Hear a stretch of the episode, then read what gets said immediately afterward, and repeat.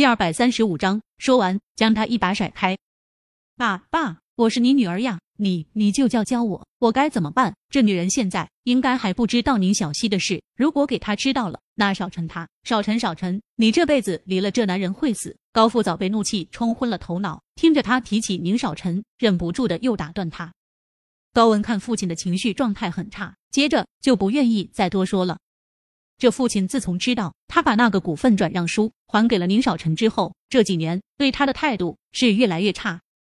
有时候他也觉得很可悲，原来在父亲心里，自己还不如钱财来的重要。咖啡厅，高文前脚离开，宁少臣就从另一个方向走了过来，眼里看着叶林，嘴角都是笑意。他其实，在高文来后不一会儿。就进来了，只是看着两人坐一起，他想看看叶林怎么应付高文，就找了他们同排的位置坐下，有屏风隔着，他们都没有发现他。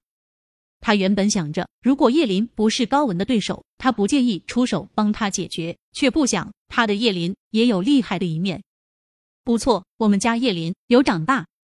随着熟悉的声音传来，高大的身影在对面坐了下来。那里的咖啡渍已被清理干净，但桌子上的湿迹却提醒着叶林，刚刚高文确实来过。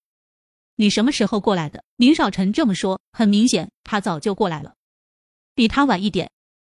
说着，端过他的咖啡杯就准备喝。叶林一急：“那是我喝过的。”宁少臣看了眼，扯着唇笑了笑：“我们还用分？”端起抿了口。你会不会觉得我也很坏？叶林小心翼翼的问道，视线一动不动的盯着宁少臣，生怕错过了他的某个细微表情。宁少臣伸手，修长的手指在他面上轻轻掐了下。坏不坏，要看对谁，而且善恶分明才是人性最正确的诠释。叶林一怔，瞬间明白了宁少臣的意思。是呀，人与人之间，只要将心比心，人对我好一分，我绝不亏人一毫，便够了。高文是惹了他，他若再不还击，那不是善良，那是蠢，最终还会连累爱他的人。走吧，带你去个地方。这时的咖啡厅已坐满了人，看着被宁少臣牵起的手，再抬头看着面前的男人，叶林深吸了口气，心念未动，内心甜蜜。不同于以前的偷偷摸摸，此时此刻他很坦荡。从此以后，在他眼里，这个男人是他孩子的父亲，他即将过一辈子的人。为了他，对高文，他不再退让分毫。这么想着，相交的食指他更紧了几分。结实的脸庞上下起伏，宁少臣眸光向下，视线低垂，看着女人的手，因为用力，指尖都有些泛白。看样子是再也不会松手了。他意有所指。嗯，他眼神坚定，点头。